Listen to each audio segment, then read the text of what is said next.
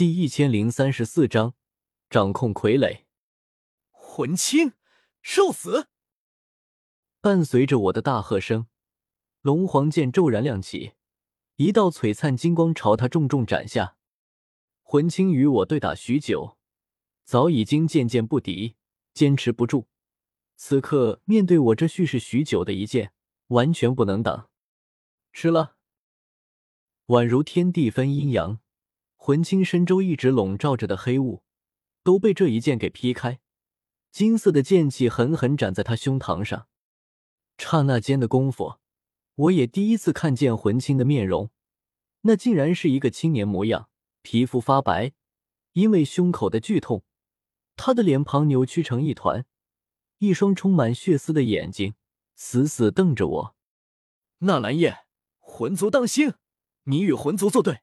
将来你必定后悔无比。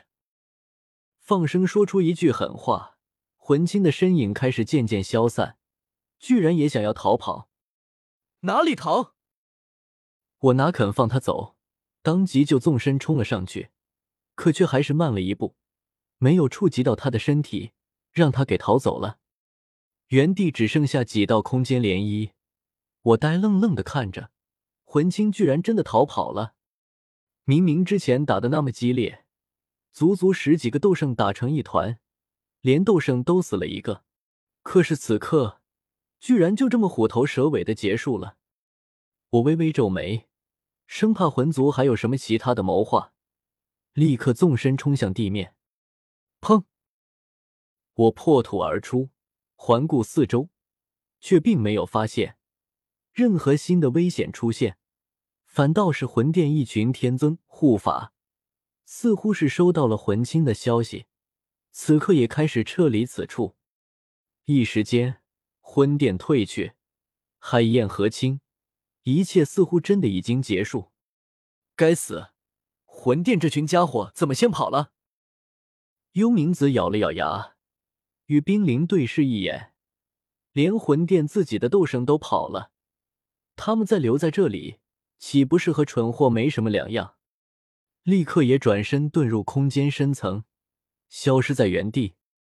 划水半天的玄魔哈哈大笑，朝我邀功：“小小人族，岂是我的对手？纳兰道友，你看我牛逼不？”我，唐三飞了过来，沉声问道：“纳兰道友，现在的情况如何是好？”我目光闪了闪，扫视四周。魂殿的人都逃走了，菩提古树也被我烧得不成人样。此刻唯有五族众人熏儿、萧炎还躺在原先的山谷里，以及那三具菩提古树斗圣傀儡还在与三族斗圣激战。风前辈，你带人去看看嘛，五族之人，还有熏儿和萧炎，看看他们能不能醒过来。他们先前都是陷入了菩提古树的幻境中。这才全部昏迷的。此刻菩提古树已经趁着我和魂青激战也溜走了，他们应该能够醒来。风尊者点点头。先前和魂殿激战，大艾蒙这边死伤也不小，有伤的人都迅速吞服丹药疗伤，没伤的人则赶过去查看五族众人。我则抬头看向了天空，菩提古树我都能对付。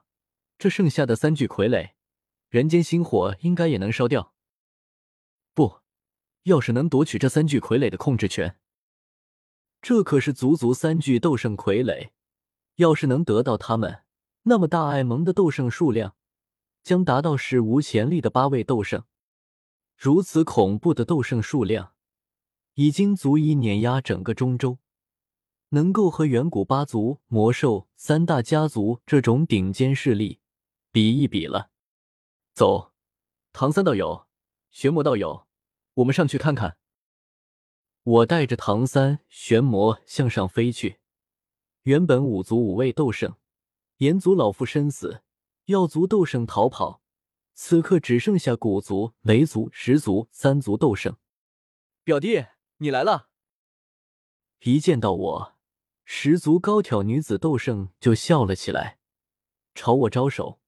我就知道没看错人，魂青那小子都被你打跑了，就是厉害。古训和那雷族斗圣也是纷纷附和，尤其是古训。上次我去古界时，明明才斗宗修为，连尊者都不是，如今再见面，居然已经成圣了。此子竟恐不如斯。古训心中感叹：我对这三人印象还不错，他们已经落入下风，却还一直战到现在。要是像那药族斗圣一般无耻，直接跑了，我可就麻烦了。当然，其实我也能跑。问题是大艾蒙这次来了这么多人，小医仙、彩铃、青灵、萧炎、风尊者、药老，牵挂太多，我跑了，他们怕是很难逃走。眼前这三位斗圣也是一样，都是为了族中小辈，不忍离去。哪儿像药族斗圣，最是无耻！药族那么多族人，直接就不要了，直接就自己逃跑。诸位道友莫急，我这就出手，将这三具傀儡解决了。我并不想毁掉三具傀儡，所以此刻出手。人间星火控制的极其细致，只对十足斗圣面前那一具傀儡试探性的出手，小心附着在他表面。除了灼烧外，人道道运也席卷侵染而去。可麻烦的是，这傀儡体内充斥着菩提古树的力量。人道道运无法渗透进去，倒是人间星火可以焚烧掉。可恶，这些傀儡难道真要毁掉？我心有不甘，似乎是察觉到我的情绪。先前被我吞入体内的菩提心，此刻砰砰跳动了两下。我一愣，菩提心凝聚了菩提古树大半力量，这古树傀儡的力量也来自菩提古树。难道菩提心可以帮我控制古树傀儡？我当即细细感应去，立刻发现菩提心与古树傀儡之间果然有丝丝缕缕的联系。虽然这联系极其微弱，可真的存在。去！我双手掐诀一指，引动菩提心的一缕力量，飞向古树傀儡。可实际暗中蕴含着我的人道道运。古树傀儡不明所以，感应到菩提心的力量同源后。迅速放开抵御，任由菩提心的力量进入他体内深处。随之而来的，我的人道道运也成功侵蚀入他体内深处。哈哈，真是个蠢货！我得意大笑起来，立刻加大力度，一缕缕人道道运不断传递过去。片刻功夫后，古树傀儡身上散发的气息明显有了变化。从菩提古树的气息变成了与我类似的气息，也不再攻击十足高挑女子斗圣。他一脸惊讶：“表弟，你对着傀儡做了什么？” 哈哈，我跟他说我是他爹。